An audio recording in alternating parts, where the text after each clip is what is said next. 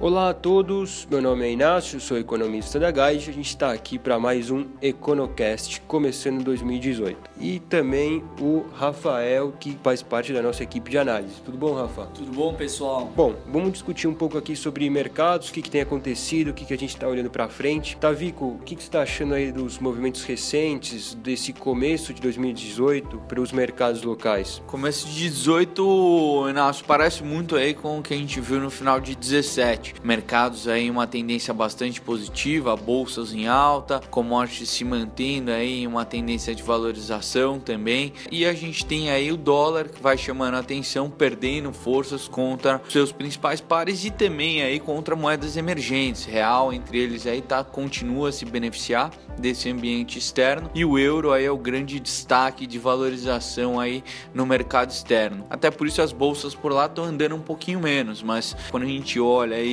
os ativos de risco, as bolsas ainda continuam com um desempenho bastante favorável. E isso está beneficiando muito o Brasil. A gente continua a ver um fluxo externo entrando de forma bastante relevante aqui no Brasil. Por enquanto, já mais de 2 bilhões aí de reais ingressaram aqui na bolsa, no mercado à vista. Isso aí está beneficiando os ativos locais e também a valorização do real. Acho que é algo aí que a gente observou no final de 2017 e continua a se perpetuar agora nesse início bastante positivo dos mercados aqui em 2018. Bom, só para dar dois dados, a percepção de risco país aqui no Brasil nesse início de 2018 já cai quase 10%, aí medida pelo CDS de 5 anos, e a bolsa em dólares sobe ao redor de 6%. Então, mostrando aí o que o Tavico acaba de dizer. Bom, por aqui, de destaques macro, a gente teve recentemente a divulgação do IPCA de dezembro, a inflação ficou um pouquinho acima do esperado pelo mercado, ainda assim a inflação em 2017 terminou em 2,95, ou seja, abaixo dos 3% que é, é o limite limite inferior das bandas de inflação. A inflação segue em níveis bastante baixos, o que permite, na nossa visão, que o Banco Central vai cortar mais uma vez a taxa de juros no próximo Copom, marcado para o início de fevereiro. Aliás, a nossa visão, nosso cenário base é que a Selic fique em 6,75 depois desse corte, que permaneça nesse patamar por um período aí prolongado de tempo. Perdeu forças a aposta de que a Selic caia mais do que isso depois do IPCA que surpreendeu para cima. Então fortalece-se o nosso cenário base de Selic em 6,75. Um outro ponto que eu acho que vale a mencionar aqui, e eu vou passar a bola daqui a pouco para o Rafa, é que vendas no varejo vieram acima do esperado, o setor setor em novembro mostrou um bom resultado, claro que por alguns motivos sazonais, mas ainda assim o consumo, a atividade aqui vem mostrando sinais de recuperação e aqui tem dois pontos que eu queria ressaltar. O primeiro é uma atividade mais forte deve fortalecer ou deve melhorar a perspectiva de arrecadação do governo. Aliás, em dezembro do ano passado, ela deve ter ficado acima do que estava sendo colocado na conta pela própria fazenda. Isso tem saído essa especulação nos últimos dias, o que é uma notícia positiva aí do lado fiscal. E o segundo ponto é que vendas no varejo também corrobora a perspectiva de um consumo mais forte para 2018. É isso que deve puxar em grande medida o PIB desse ano. Bom, vou passar a bola aqui para o Rafa. Rafa, é, dentre esses dois pontos, o que, que você pode é, comentar para a gente? Bom, Inácio, começando pelas privatizações, a gente teve algumas novidades essa semana. Primeiro, com relação à CESP, o Alckmin veio aí à imprensa, comunicou que planeja privatizar a CESP ainda nesse 2018 e foi algo aí que impulsionou também os papéis da estatal aqui no Ibovespa, tá?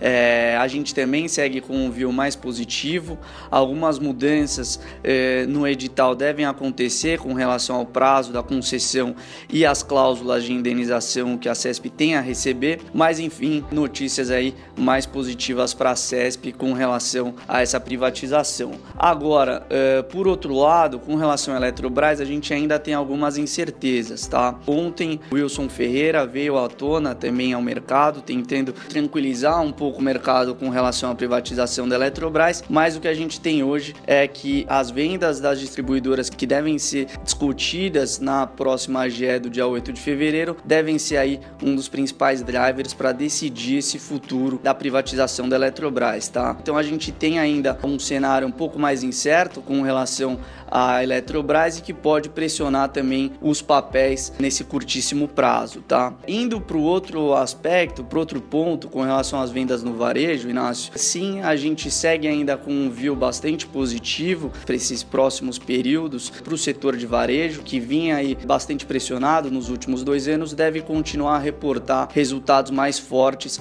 agora nesses próximos balanços, tá? Os balanços agora começam a ser um dos principais drivers para o mercado local, tem início agora no final de janeiro aqui no Brasil e lá fora, vale acho que a gente comentar, começou hoje, sexta-feira, o início aí da temporada dos balanços lá nos Estados Unidos. Bom, obrigado Rafa. Então esses são os balanços do quarto tri, né? Ou seja, fechando os balanços das empresas em 2017.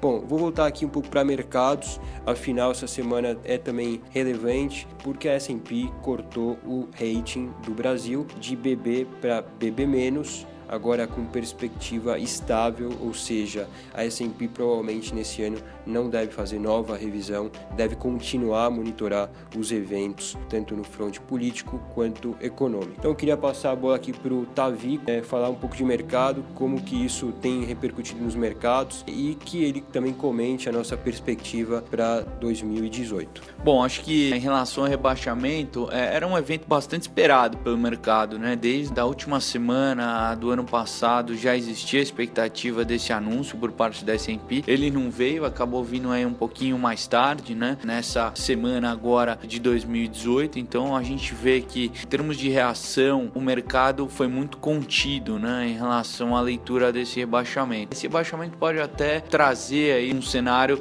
de maior probabilidade até de aprovação da reforma da Previdência, porque coloca alguma pressão no Congresso. A gente vê aí que Meirelles continua trabalhando firme firmemente para tentar aprová-la. O Maia parece ter tido alguns atritos aí, até com Meirelles, então a gente vê um governo é, que, de certa forma, após alguns atritos, esse anúncio aí da S&P pode voltar a levar aí esse corpo forte aí da equipe econômica do governo a trabalhar novamente para tentar aprovar a previdência.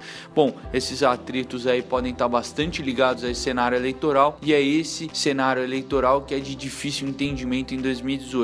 A gente ainda continua com um viés bastante positivo aí para o ano, tá? 2018 ah, a gente vê uma perspectiva de crescimento saudável nas projeções aí do Inácio, a gente continua a ver uma tendência de melhora bastante significativa do lucro das empresas.